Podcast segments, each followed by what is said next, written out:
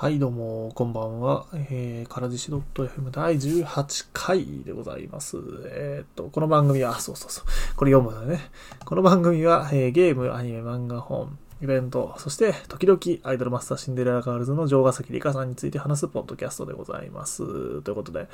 えー、2週間ぶりの配信となります。えー、皆様いかがお過ごしでしょうかまあ、何ですか？4月も始まり、年度が変わって新元号が発表されてなんだかんだやってますが、まあ、何なんでしょうね。こう、そんなことがあったからって何か、こう、世の中が変わっていっているのかもしれませんけど、まあ、私は特に変わらず、こう、えー、なんでしょうね。今日も、あの、リカちゃん可愛いなってこうずっとやってるだけなんですけどね。なんかそれでいいのかなって 思うことも、まあ、ちょこちょこあったりしますが。はい。で、まあ、なんでしょうね。今日ね、今日何の話しようかなってこういろいろまあまた考えていたんですけども。で、なんか今日何の話しようかなといろいろこう考えていたんですけど、今日はまあまずちょっと、あの、先いつぐらいだったかな？ちょっと前にあの、まあ、読み始めた漫画の話とかをしてみようかななんていうふうに、えー、思いました。えー、今日まあ紹介していく漫画はですね、花に嵐っていうやつなんですけど、これ、なんだっけな、サンデーだったかな？確か。あの、ウェブ版のサンデーかどっかでですね、ちょちょっと、すいません、確認をさせてくださいね。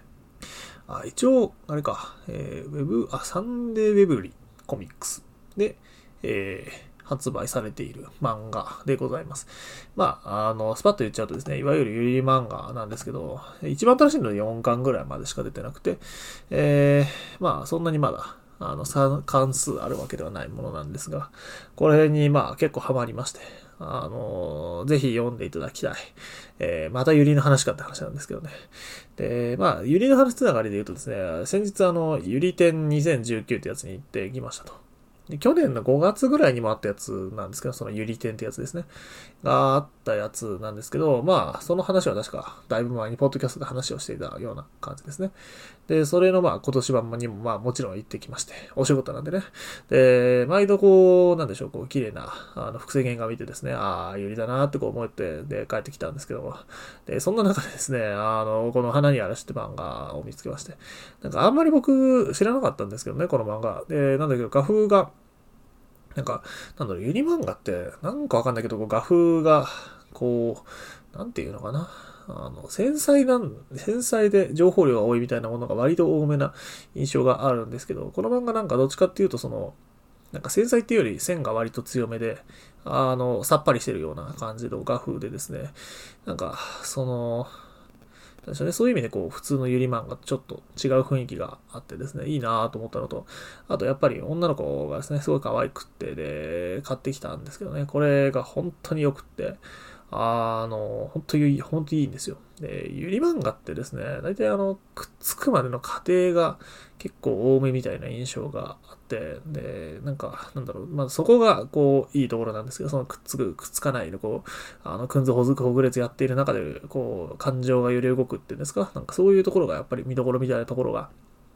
割とあるなというふうに思うんですが、この漫画はですね、割とこうそういうわけではなくて、あの、もうくっついた後のひたすらラブラブしているようなところをこう、楽しむっていう感じなんですよね。あの、表紙の画像とかね、ちょっとググって見ていただけるといいかなと思うんですけど、あの、千鳥ちゃんって、こう、あの、黒髪のね、女の子と、あと、菜の葉ちゃんっていう、あの、なんだろうな、茶髪ってことじゃないんですけど、あの、髪ロングの結構長めのこの二人の女の子がですね、あの、出てくるお話でして、で、こう、なんでしょうね、両方とにかくこう、可愛いんですけど、この二人がですね、結構、あの、イチャイチャしてですね、しょっちゅう赤面展開してるの見て、ああ、いいっすね、みたいな、こう、なんか、あの、来ましたわ、みたいな、なんかそういうのをひたすらこう楽しむっていう、そういう漫画なんですよ。で、あの、お話の内容としてはですね、まあ、お二人、あの、なんなら1話から付き合ってるんですね。あの、もう最初からくっついていて、もう本当あの、制裁同士っていうんですか。で、で、お二人は、まあ、とはいえ女子高生なわけで、で、学校にも行ってですね、で、それぞれ、あの、お友達なんかもいまして、あの、いつもその、なんだろう、二人のか、その、カップル、プラス3人、全部の5人グループであのお友達同士でいつも行動していてっていうような感じなんですけど、まあそのグループの中でですね、この2人が付き合っていることっていうのは内緒にしてこっそりお付き合いしてるっていうそういう感じなんですよ。このね、なんかひっそりイチャイチャイチャイチャずーっとしてるんですよ。人がいるからバレちゃうとかね、なんかそういう、なんかそういうのとかっていうのとはまたちょっと実は違っていて、なんでしょうね、その女子高生の日常の中でこう、ひたすらラブラブしてるっていうのがね、本当にこう、いいんですよね。なんか、あの、スリリングさがやっぱりあったりするんだけど、その中でこう、なんでしょうね、こう、なんか、あの、隙を見てはイチャコラ、イチャコラしているこの二人が本当可愛くってですね、もうなんか、早く幸せになってくれ、二人とも。なんか、いや、いや、もう結婚してくれ、二人で、って、こう、だから結婚してくれって言うと、なんか私が求婚してるみたいですけど、そうじゃなくて、あの、この二人に、あの、結婚してほしいっていう、そういう気持ちでいっぱいになるっていう、そんな感じでございます。やっぱね、その、関係性が、二人の関係性がある種こう固まっているっていうのが、やっぱりすごく良くて、なんかもうあとは、あの、ひたすら成熟していくだけっていうんですか。もちろんなんか今後あの、まだ今連載してる中ではそんなにこう、なんでしょうね、こう、なんかバチバチし合うようなところとかあんまりないんですけど、この二人がこう、ラブラブしてるだけで、その、なんだろうね、なんか難しいんだけど、こう、普通の、なんか関係性の変化を楽しむ、こう、ゆりって、まあ普通のゆりって大体そうだと僕は思っているんですけど、なんかそういうのとは違っていてですね、なんかなんだろうな、その変化を楽しむ系のよりは、その、ハイリスク、ハイリターンですか？わかんないけど、なんか、こう、どう転ぶかわからない、その、そういうところを楽しむみたいなところがあるんですけど、こっちはなんか、なんだろう、ベーシックインカムですよね。あの、一定の収入が常に得られるみたいな、そういう、その、安心感がすごいあるというか、そういう感じでして、あの、とても僕は良い、あの、漫画だなというふうに思います。なんか、なんつうの？あの、あの、文学少女シリーズって言って分かる人いるいますかね？なんか、このポッドキャスト聞いてる人でどう、どういう人がいるか僕全然分かってないんですけど、なんかそういう漫あのね、ライトノベルが昔、ファミ通文庫から出てたんですよ。で、僕結構好きだったんですけど、なんかその中にあの、ね、あの、本を、あの、読んでです。本、本というか、なんだろうな、ななんだろう、本を食べ、食べるっていうのかな？あの、なんていうかね、紙をね、本当に物理的に食べる、あの、文学部の先輩が、あの、いらっしゃるっていう、そういう話なんですけど、で、なんかその先輩がね、こう、お話を食べる、お話をだから、その、なんか小説とか書いてあるものをこう、パリパリ食べてですね、あの、その味をどんな風だっていう風に言うところがあってですね、あの、それ以来私はなんかこう、漫画とかそういう作品を見たときに、なんか何、何かしらこう食べ物に例えたくなるっていう、そういう病気にかかってるんですけど、で、そうですごい、すごい、だいぶ話がそれで、それを踏まえてですね、この、あの漫画をこう例えるですね。なんか、なんだろうな、こう、千匹屋のフルーツジュースじゃないけどね、あの、なんだろう、高い、ほんと、あの、しつこくない甘さ、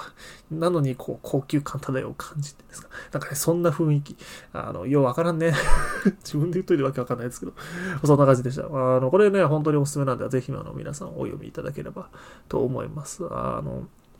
4巻あたりでですね、あの、来るんですよ、いろいろと。で、おい、これは大丈夫か？ってこう、二人大丈夫か？ってなるんですけどね、そこも含めてこう見どころいっぱいって感じで。あの、なんだろうな、その、まあ、このポッドキャスト聞いてる人がユリ漫画どれぐらい読んでるかわかんないんですけどね、あの、本当に良いので、あの、あなんでしょうね。で、しかもその、癖がそんなに強くないという意味では、あの、いろんな人にあのお勧めできるものだと思いますので、ぜひ、あの、お買い求めくださいと。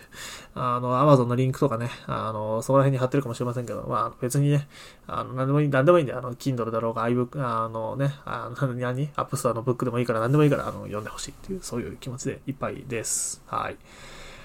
ていうのが一つ目。で、次の話。これね、今日、今日ね、ポッドキャストっていうのは、大体こいつの、あの、この話をしたいからっていうやつなんですけど、つい、おととい、えー、5日ですか ?4 月の5日、えー、響けユーフォニアム、誓いのフィダーレ、完成披露上映会ってやつに行ってきました。いやー、これがやばかった。あの、まあ、まず、なんか、な、なんやねんって話から言うと、まあ、まず世の中には響けユーフォニアムっていうこう作品がありまして、なんかもともと京アニの、なんだっけ、京都アニメーションの、なんだっけ、あの、文、がやってる文庫みたいなのがあって、なんかそこに原作であったのかな確か。で、それがアニメ化したっていう、なんかそういう感じの内容で、まあアニメからちょこちょこその内容が変わってたりとか、あの、いろいろあるらしいんですけど、で、僕はそのアニメがずっと好きでですね、アニメ今までに1期2期、で、1期の総集編というか、劇場版。と、あと2期の劇場版があって、で、なおかつですね、えー、あの、いわゆる、なんだろう、スピンオフ的な作品として、あの、リズと青い鳥っていう、すごく有名になった、あの、作品がありますけども、まあ、一応だから全部で、何？映画、映画で3本、アニメで、えー、2本。えー、一クール一クールで2本っていう風になっているっていう、そういうあの作品でございますと。で、まあ、あの話の内容としてはですね、なんて言うんだろうな、あの、高校に進学して、あの、吹奏楽部に入ったですね、大前久美子ちゃんってこう、主人公がいるんですけど、まあ、その子が、あの、いる吹奏楽部ですね、こう、なんだろう、あの、いわゆる群像劇ですね、あの、だから吹奏楽のその顧問の先生が新しく入ってきて、で、その人がこういろいろ言い出してですね、あの、実際なんだなんだろう、やるなら全国大会に出ようっていうことを目標にして、それでこうみんなして全国目指してこうやっていくっていう中で、いろんなことが起きて、まあ学校ならではのあの面倒くさいところとか、あの先輩後輩の面倒くさいところとか、そういうところがありつつも、その中でその青春をひたすらやっていくっていう、そういうその、あの、すごく僕が大好きなあの作品なんですけど、本当にいいんですよ。あの、頑張れなくなった時にですね、あの、とかですね、あの、なんだろう、何かを突き詰めたいとかそういうふうに思った時にいつも僕が思い出すのはこの作品なんですけど本当すすごくよくってあの結構いろんなね有名なシーンとかがあるのであのもしよかったら後でねあのちょっと探してみていただければと思います思いますけどまあまあまあま、とにかくあの、ここまであの話しててわかるかもしれませんけど、本当に僕大好きなんですよ、響きユーフォニアム。本当に好きで。で、本当に大好きだったんで、あの、劇場版の新作がね、出るってなった時にはもうむっちゃこう嬉しいと。もう、あの、モニターの前で小躍りするわけですよね。やったぜ、つって。超嬉しいって。超嬉しいって言ってたらですね、なんか完成披露上映会になるものがあるらしくて、ほーっつって、で、なんかまあ、当たるかわかんないけど、試しにやってみるかっつって、あの、なんかピアノ、抽選に申し込んでですね、あの、待ってたら、あの、うっかり当たってしまって、それであの、今週行ってまいりました。で、まあ、舞台挨拶なんかもあっていろいろこう、すごい楽しかったんですけど、で、なんかで、しかも関係者以外で見るのはどうやら世界最速だったそうで、もうとにかくこう、あの、ワクワクしながら、もうなんか、あの、バスタオルじゃないですけど、結構大きめのタオル持ってってね、行ったんですよ。あの、泣いちゃうかもしれないし、あの、あと、なんかね、あの、私興奮すると手汗がすごいからさ、その 手汗を拭うためには、あの、絶対タオルないと、これ本当にやばいと思って、あの、持ってったんですけどね。あの、で、まあ、内容、実際のこの映画の内容にちょっと、ちょっと話をしていくとですね、まあ、結論、最高。もうなんか、ネタバレ、やっぱりあの、まだね、未公開で、4月19日に公開だそうなんで、また2週間ぐらいあるんですけど、あの、結論ね、本当に最高だった。もうなんか、私が求めていた、あの、響きユーフォニアムの原作なんだろう、えっ、ー、と、続編として、あの、欲しかったものが本当に全部詰まっていた感じがしていて、あの、すごかった。で、大体ね、上位時間ね、多分90分とかそんなもんだったんですよ。そんな長くないですけど、それでもあの、本当に心が揺さぶら続けるような、すごいあの、本当に良かった90分でした。で、なんかなんだろうな、強いて言うなら、やっぱ90分って結構短めだったんで、なんかその短い中ですごい、あの、入れられるものをいっぱい入れたっていう感じがすごくって、その点だけがどうしてもちょっとこう、もったいなくなってしまってるというか、ちょっと煩雑になっちゃってるみたいなところがあって、それだけちょっと残念でした。ただ、その分まあ、なんだろうね、何回も見に行っていろんな細かいところ見れればいいのかななんていうふうに思っていたりします。で、まあ、それだけ短い中でもですね、やっぱりこう、巧妙に副菜貼っててですね、それをこう、綺麗に回収して、で、いたりとか、あとその、なんだろう、青春ならではのその辛さ、苦しさ、あとそのリアルな学校の中であの、ある面倒くさい人間関係とか、あの、そういう、ななんだろうな、そういうのがすごく絡まり合って、で、あの舞台挨拶で監督がおっしゃってた話で、なんかなんだろう、まあなんだろう、あの舞台挨拶出てらっしゃった皆様がですね、あの、一人一人こう、この映画に、この映画見どころはっていうふうなことでこう言っていたところがあったんですけど、その時に監督がですね、あの、この映画の見どころは青春のひしめきであるというふうに、おっしゃってたのが本当にあの、その通りだと思っていて、その、一人一人の中に存在している青春が、こう、あの、なんだろうな、こうぶぶつかるというか、わかんない、化学反応を起こした結果として出来上がるものなんだだったなって、本当にすごく思う。もう本当むっちゃ良かったです。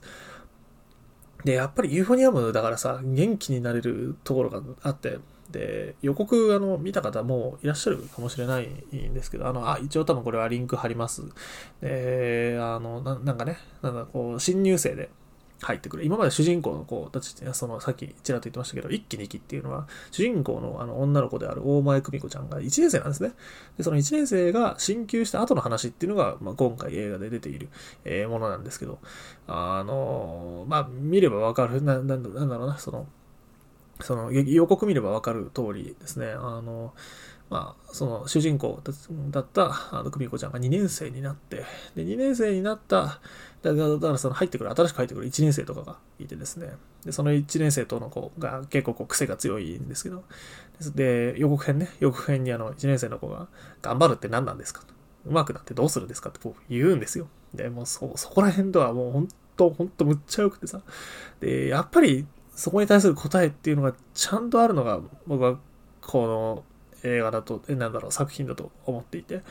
あの、本当最、最後のね、あのとことか、もう、あの、本当な、なんかね、こっちが泣いちゃうんだよな。もう、むっちゃ良くて。もう、本当ね、ななんか、なんだろう。いや、やっぱり求めてるものが全てあるというか、あの、日常的にこう、頑張れなくなる瞬間っていっぱいあると思ってて、で、まあ、この映画がやってるのはなんかそういうところとはちょっと違うんですけど、なんかそういう瞬間に、あの、なんか、なんだろう、その自分がやっていたことに対してこう疑問を持ってしまう、その瞬間にの特効薬としてすごく効きそうな、あの、映画だなって思いました。もう本当僕は、あの、早くブルーレイ出てほしいなって思ってます。あの、なんかまだ映画ね、まだ1回しか見てないからね。多分この後何回も見ると思うんですけど、映画館何回も行くと思うんですけど、もう本当にあの、楽しみで仕方がないです。あの、ぜひ、はい、本公開をあの楽しみに皆様していただければというふうに思います。あの、本当見て、みんな見てくれ。本当に見てほしい。もう、本当よかった。もう本当、本当しか言ってないね。もうね、何なんだろうね。あの、何なんでしょうね、本当に あとそう、僕はね、あの、このユーフォニアムっていう作品に出てくるあの女の子の高坂玲奈ちゃんっていう子がいるんですけど、もう本当に大好きで、あの、私、ある種人生のその、なんだろう、あの、目標とまで言うとちょっと言い過ぎかもしれないけど、ある種それぐらいに思っちゃうぐらいにこの子が大好きで、あの、で、その、まあ、やっぱその怖さがレーナがまた出てきて、あの、動いてアニメで喋ってくれるっていうだけで、本当にあの、幸せで仕方がなかったし、あの、いき、なんかその、彼女の一挙手一投足、なんだろう、に対して、本当にあの、なんだろうな、その、震えるほど感動するというか、むちゃくちゃ嬉しくて仕方がなかったんですけど、えー、ね、本当なんか相変わらずその、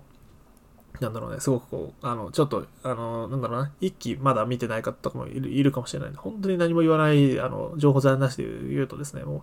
あの、なんだろうな、最高に、あの、女の子していて可愛い瞬間が、あの、あったり、でも、その、最、なんか、でも、それでいて、なおかつ最高にその、ストイックで自分を持っていて、かっこよくて、で、本当ね、もう、ちょこちょこ今回、やばいのよ、もう、本当にやばくって、も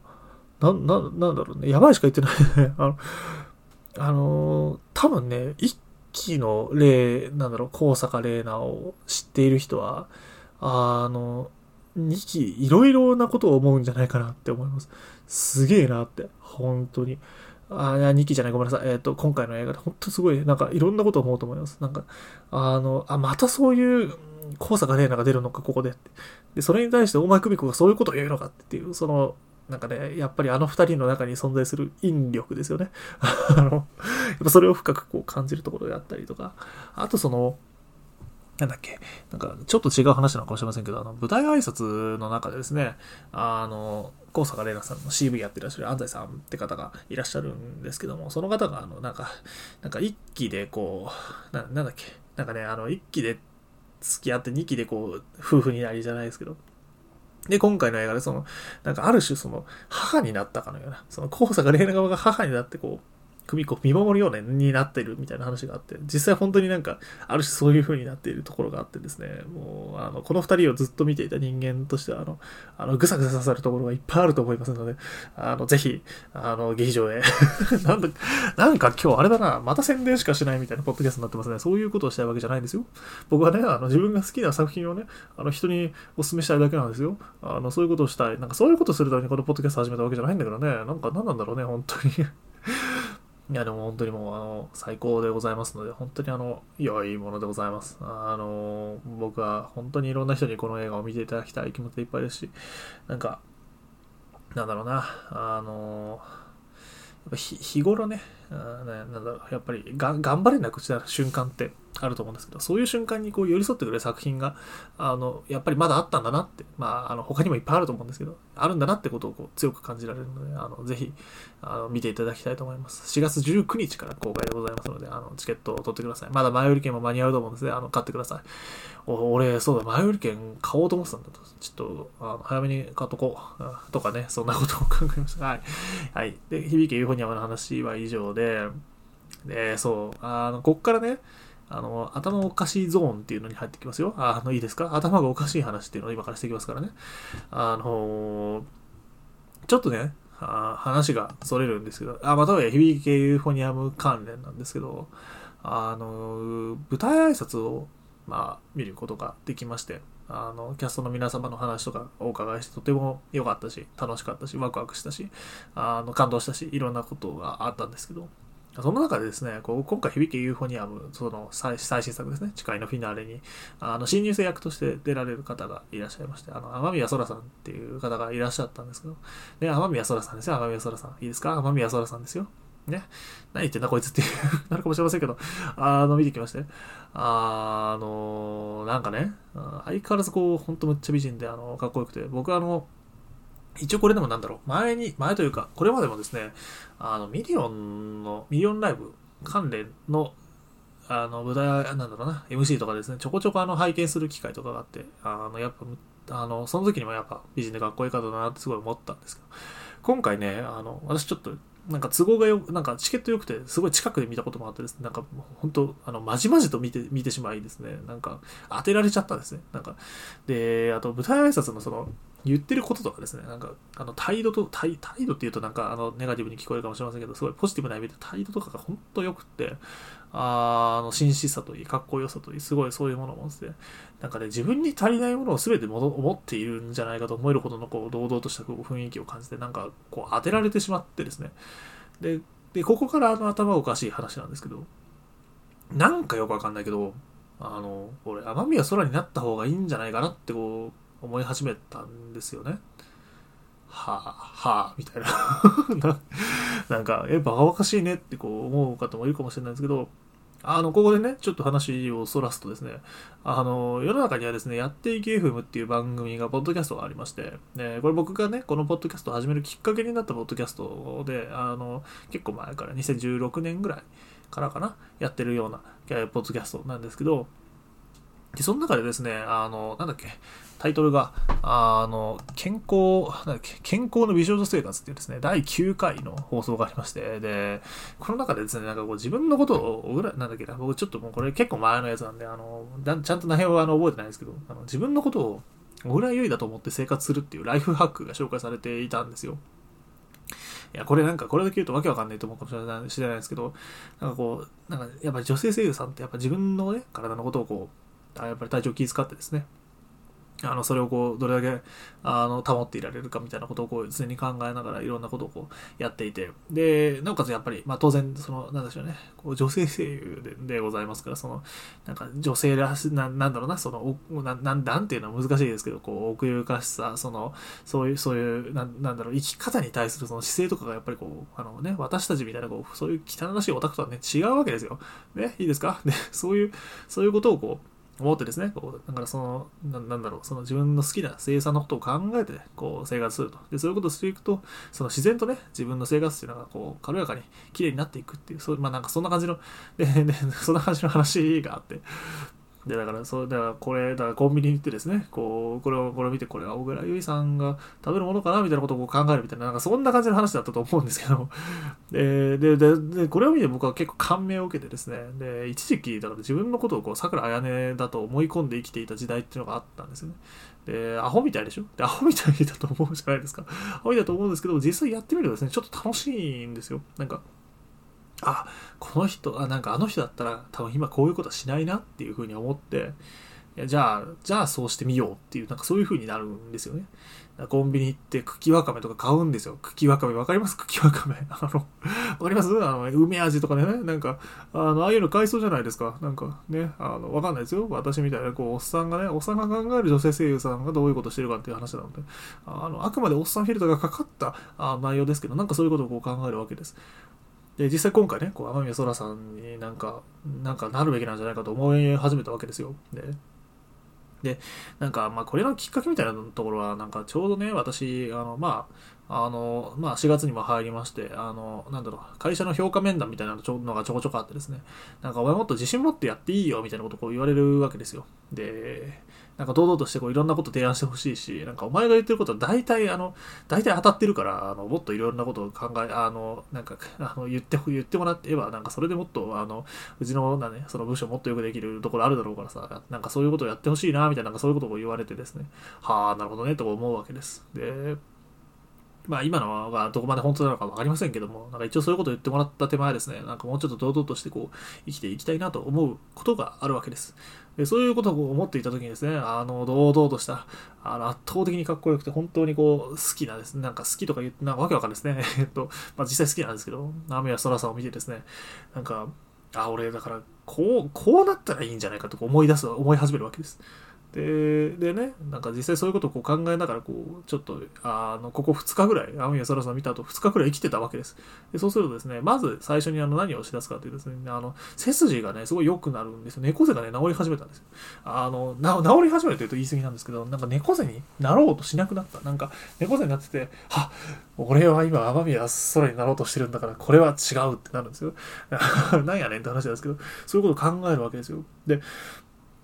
なんかあの人ならこんな姿勢で、こんな姿勢でタイプしないし、こんな姿勢で動画を見ないだろうと。いや、わかんない。見るかもしれないけど、なんかそんな気がするんだと。で、いや、ね、あの、あれですよ、お家ではね、そういうことしてるのかもしれないけど、もちろんね、あの、その常に気を張って、えー、あの欲しいとかそういう意味で言ってるんじゃないんだけど、なんか、なんかでもそういうこことをこう思うわけで。で、で、だからなんか、あの、例えば今、ポッドキャスト撮って、撮って今、今この話してる時もですね、猫背をね、こう直そうと思うわけで。やっぱり背筋が良くて、なんかスラッとしてらっしゃったああいうのを見ると、なんかそういうことを考え出したりとかね。あとね、牛丼屋には入らなくなりましたね。あの、松屋とか行かない、僕大好きなんですけど、行かなくなってますね、ここ2日ぐらい。まあ、言うて2日なんですけど、でも行かないですよ。もうね、松屋なんて行かないよ。だって、だって女性声優だよ。だってね、女性声優、いや、女性声優だからというわけじゃないんだけど、なんか、あのか、あの、あの、天宮空さんが行くかと。いや、行かないだろうなって。てか、体のこと考えたら牛丼屋なんか入んないよね。いやー、行かないわって、こう、こうなるわけです。こういう思考もね、こう、あと、軽率にね、コンビニで買い物とかしないんですよ。なんか、いや、なんかそうですね。いや、あの人ならやらないだろうみたいな、なんかそういうことを考えて、やっぱジャンクフード食べないとかさ、変なもの買わないとか、あと、なんかね、体に悪そうなもの買わないっていうのがやっぱり、あの、強くあって、で、で、なんかその、そのうちな、なんかね、あの、頭おかしいのはですね、なんか喉に悪そうなものを買わない方がいいなとか考え出すんですよ。もうね、いよいよおかしいなと。いや、私も思うんですけど、いよいよおかしくなってしまったなとか、そういうふうに思ってて、これはもうやばいね、とか。いや、本当なんかそのままのノリでこう、なんかわかんないけど、こう、いろいろやっていますと。で、まあ、今言った感じの通りわかるんですけど、なんか、こういうことを考えながら生きてるんですね。なんかわかんないけど、健康に気を使って生きてる風になってるんですよね。で、で、特にですね、なんか今日僕ツイッターでもつぶやいたんですけど、あの、とびきり一番やべえなと思って、なんかすげえなと思って、ここまで人間動くようになるんだなって思ったのは、あの、今日僕ですね、ランニングを始めました。ななんやねんと。いや、本当にね、ランニングを始めたんですよ。ね、普段ね、全然なんか、あの、体力もないし、な、なになに？あの、もう、なんか運動とはみたいな。あの、何、小中学校の頃の体育から運動というものが大嫌いで仕方がありませんみたいな、なんかそういう恥の多い人生を送ってきましたじゃないですけどね、なんかそんな感じの、あの、毎日をこう、過ごしている人間がですね、あの、天宮空さんのことを考え出してからですね、なんか、いや、あの方ならもっとなんか、あの自分のその、なんだろう、動き続けられるための努力をしているだろうと。で、そのためのことをやっぱり私もやんなきゃいけないんじゃないか。走るかってこう なるわけです。なんかすごいよね。で、で実際走って、今日走ってきました。あの、まあ言うてあの15分とかそんぐらいしか走ってないんですけど、15分ぐらいあの、あ走ってですね、で、そこからまた15分ぐらい歩って、あの、お家帰ってくるみたいなことをしていたんですけど、あやっぱね、なんか、なんか、なんかわかんないけど、ちょっと充実感があって、まあ、走るってそのことがそもそも気持ちよかったってことにか、いろいろ気づきなんですけど、なんか、そういうこう、新しいものをこう、なんか始めるみたいなこともできるようになって。だからなんかそういうふうにこう食べたり買ったりなんかそういうレベルじゃなくてもっとこうなんだろうな生きる時こう生活の端々でいや、これは天宮空さんならどうなんだろうみたいなことをこう考えるようになって、そういう思考が走るようになり始めて、なんかこう、よくわからない生き方を始めているんですけど、ただ今のところ今すごいなんか楽しくって、なんかわかんないけど、自分がこう、ななんだろうな、自分がなりたい自分になるじゃないんですけど、なんか、その、まあもちろん今言ったような話がどこまで本当なのかわかんないしさ、そんな、あのね、なんか勝手に妄想して勝手にやってるだけなわけですけど、それでもなんか、あなんかよくわかんないけど楽しくって、で実際自分のなんか、なんだろうな、ためになっているっていうか、自分の生活が良くなっているっていう実感があるのが、なおなんかすごくってですね、なんか、なんかだからこれはちょっと続けてやってみていた方がいいのかなとか思って、なんかどこまで続くかわかんないんですけど、ちょっと少しの間は続けてみようかななんていうふうに思っています。まあ、健康にはなりたいんでね、あの、続けてみて、それであの、どういう風になるかわかりませんけども、あの、一生懸命天宮空さを目指して え、頑張っていきたいという風に思っております。まあなんか、あれだよね、こういうことやってるといつの間にかその、気持ちも変わっていって、こう、なんだろうな、あの、スタンス的な部分も変わってくるのかななんていうふうに思ってるんですけど、まあ本当かどうかわかりませんね、そんな話。わかりませんけど、まあまあまあ、一生懸命生きていきたいと思います。目指せ奄美や空ということで、えー、よろしくお願いします。よろしくお願いします？わかんないですけど、はい。ということで、えー、今日のお話でした。なかなか今日は、何？えー、30分ぐらいですか？あ、そんな言ってないのかな？うん、まあそこそこ話しましたけど。えー、まあ、また次回、えー、ありましたらよろしく、あ、いや、てかあるんですけど、えー、また次回もね、よろしくお願いいたします。多分次回もまた2週間後ぐらいにやるかなっていうふうに思いますので、よろしくお願いします。はい。あ、で、え、っと、番組ではですね、いつもこう、ウェブ拍手っていうものを、えー、お願いしております。なんていうか、こうポッドキャストはですね、聞いた人がどれぐらいいるかとかっていうのがなかなかこう可視化できない部分がありまして、えー、なんかそのなんか励み、なんですかね、続ける励みにも、えー、ぜひともですね、皆さんウェブ拍手をポチッとこう押していただくとあの励みになりますので、えー、よろしくお願いいたします。で、あの、押し方わかん、なんかどこにあるかわからんとかですね、例えばあの、アップルの方のポッドキャストとかですだとですね、なかなかこう聞けない、えー、なんでなんだろうな、あの、リンクとかがですね、あの、番組詳細から見れないっていう部分があったりするんですけど、そのそういう方はですね、あの、からじし .fm で検索をしてみていただいて、えー、あと、えー、なんでしょうね、それで、あの、えー、番組のページに遷移していただいて、えー、番組の、とえー、番組の、えー、なんだろうな、リンクから、えー、行くことが、えー、ウェブ拍手をすることができますので、えー、すいませんね、今日神々ですね、えー、ぜひともね、そのようにしていただければというふうに思います。